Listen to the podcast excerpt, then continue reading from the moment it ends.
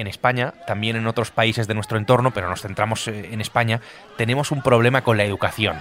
Nuestros alumnos de 15 años obtienen cada vez peores resultados, lo dice el informe PISA, con una debacle en ciencias y en matemáticas. En este caso, los peores de la historia, los peores resultados de la historia. En entredicho está también el uso de los móviles en los colegios e institutos, un problema por su abuso y por la adicción también que generan las pantallas eh, en la educación. Bueno, todo esto, el desplome de la educación en el mundo al día. Soy Javier Atard y hoy es viernes, es 26 de enero. El Mundo al Día, un podcast del mundo.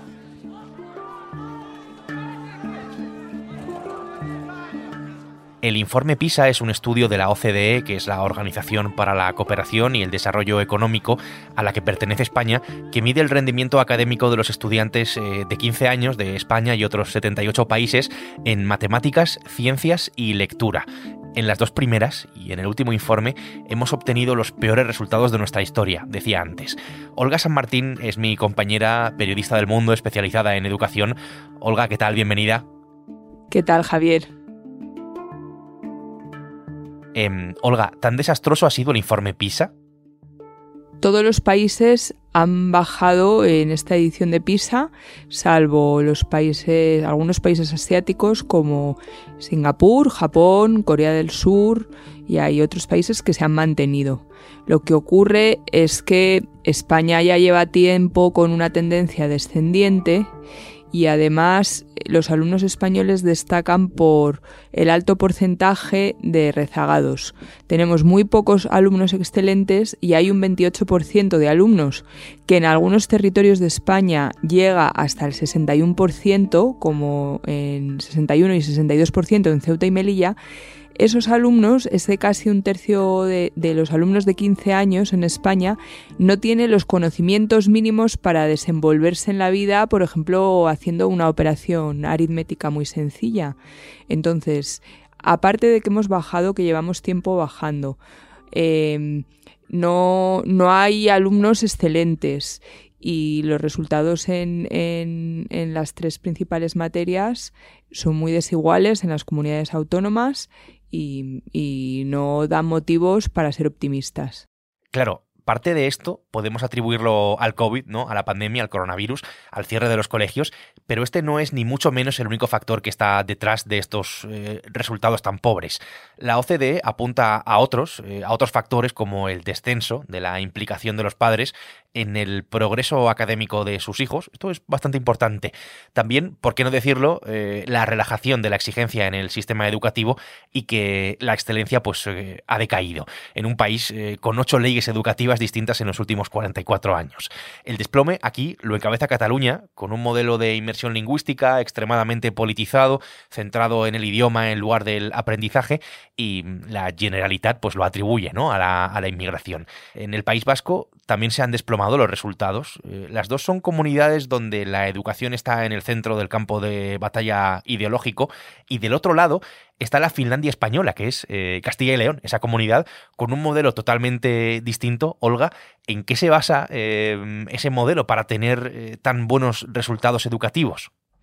Pues en educación hay muchos inventos, pero no todas las soluciones funcionan. Y una de las pocas cosas que se ha visto y se ha mirado y remirado y se ha comprobado que funciona, que mejora los resultados, es el plan de, refuerzo de tutorías en pequeños grupos, bien por las tardes, en horario extraescolar, bien incluso durante los meses de verano, que en esta comunidad autónoma tienen desde hace años en los colegios públicos que de forma gratuita dan clases una especie de clases particulares a los alumnos rezagados en matemáticas y, y, en lengua, que son las asignaturas que precisamente eh, evalúa el informe PISA.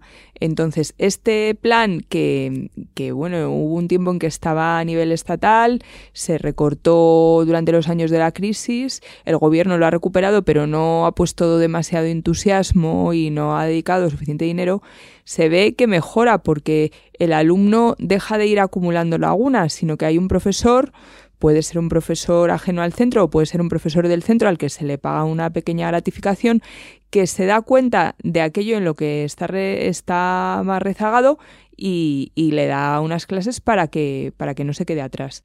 el Gobierno de España va a hacer un plan de refuerzo en matemáticas y en comprensión lectora para todos los jóvenes. Esto es lo que Pedro Sánchez ahora ha, copiado en su plan de choque para mejorar las matemáticas y la comprensión lectora porque ha reconocido que, los resultados no son lo, que hubieran deseado que fueran.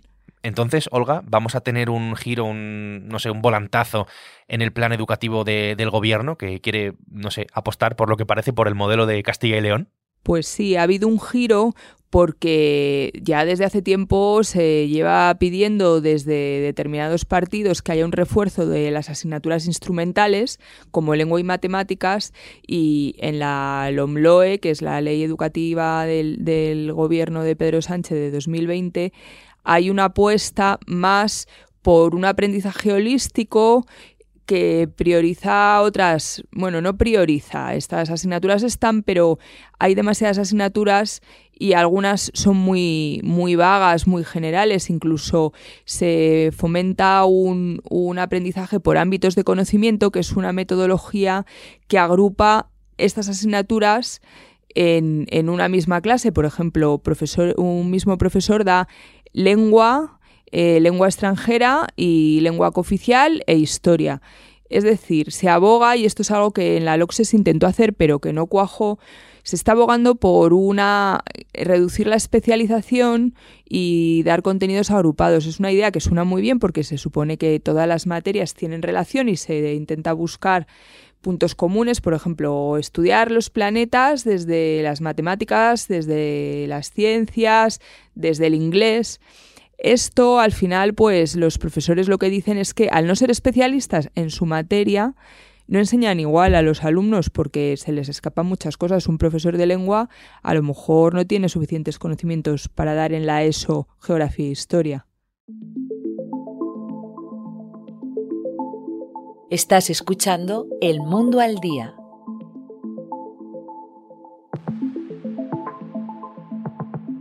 Una cuestión importante es la de las pantallas. La OCDE advierte de que los móviles, eh, las tabletas, tienen un impacto directo en el aprendizaje de los alumnos, en un asunto que hemos tratado aquí en otras ocasiones, con el movimiento de padres y madres a favor de prohibir los teléfonos en los colegios y, bueno, pues en contra ¿no? de tanto uso de las eh, pantallas en la, en la enseñanza. Dos datos. El 45% de los estudiantes admiten sentirse nerviosos si no tienen su móvil cerca y uno de cada tres reconoce distraerse usando pantallas en el aula en la clase de matemáticas.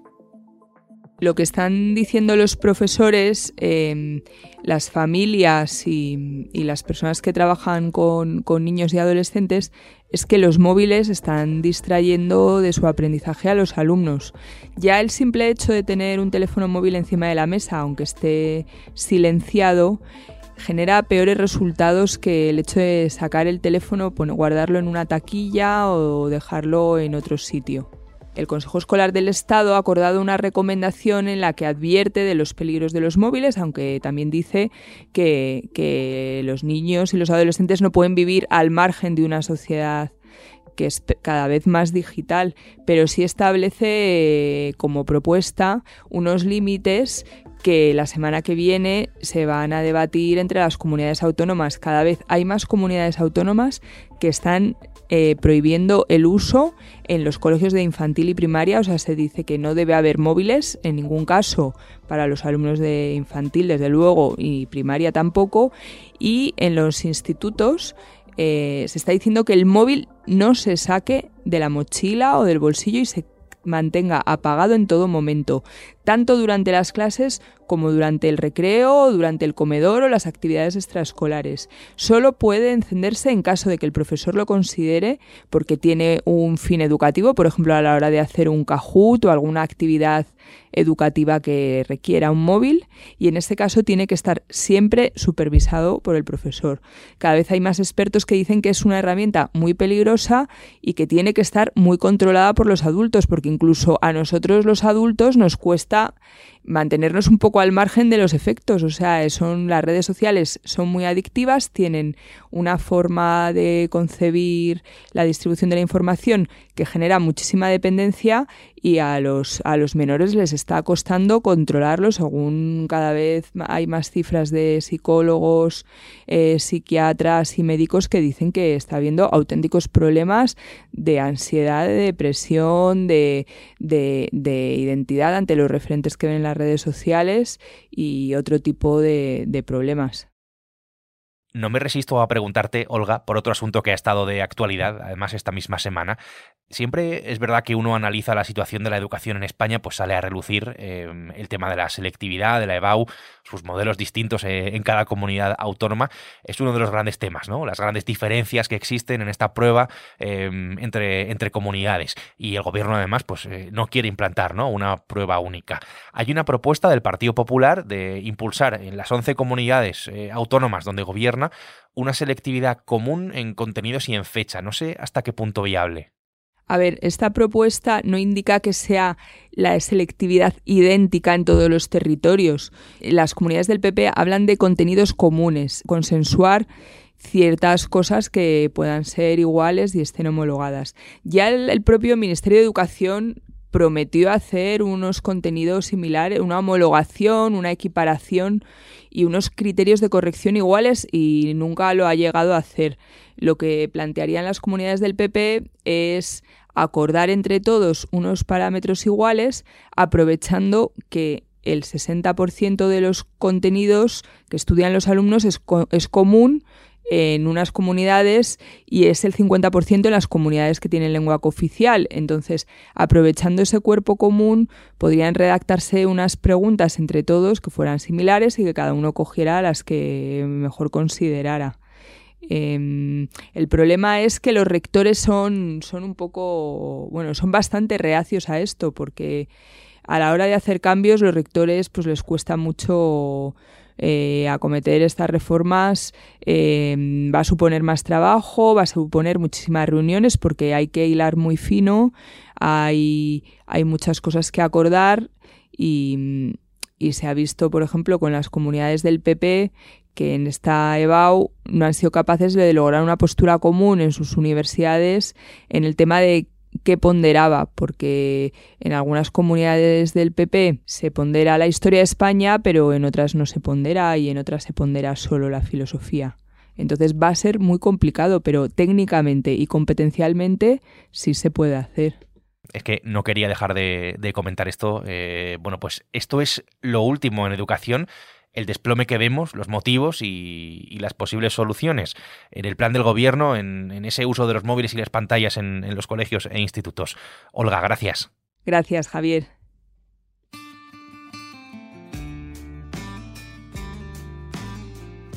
Olga San Martín ha hecho posible este episodio de El Mundo al Día, un podcast que puedes escuchar todos los días en elmundo.es y en las principales plataformas de audio, donde, como ya sabes, tienes la opción de suscribirte. Termina la semana, volvemos el lunes con una nueva historia. Hasta entonces, gracias por estar al otro lado y saludos de Javier Atard.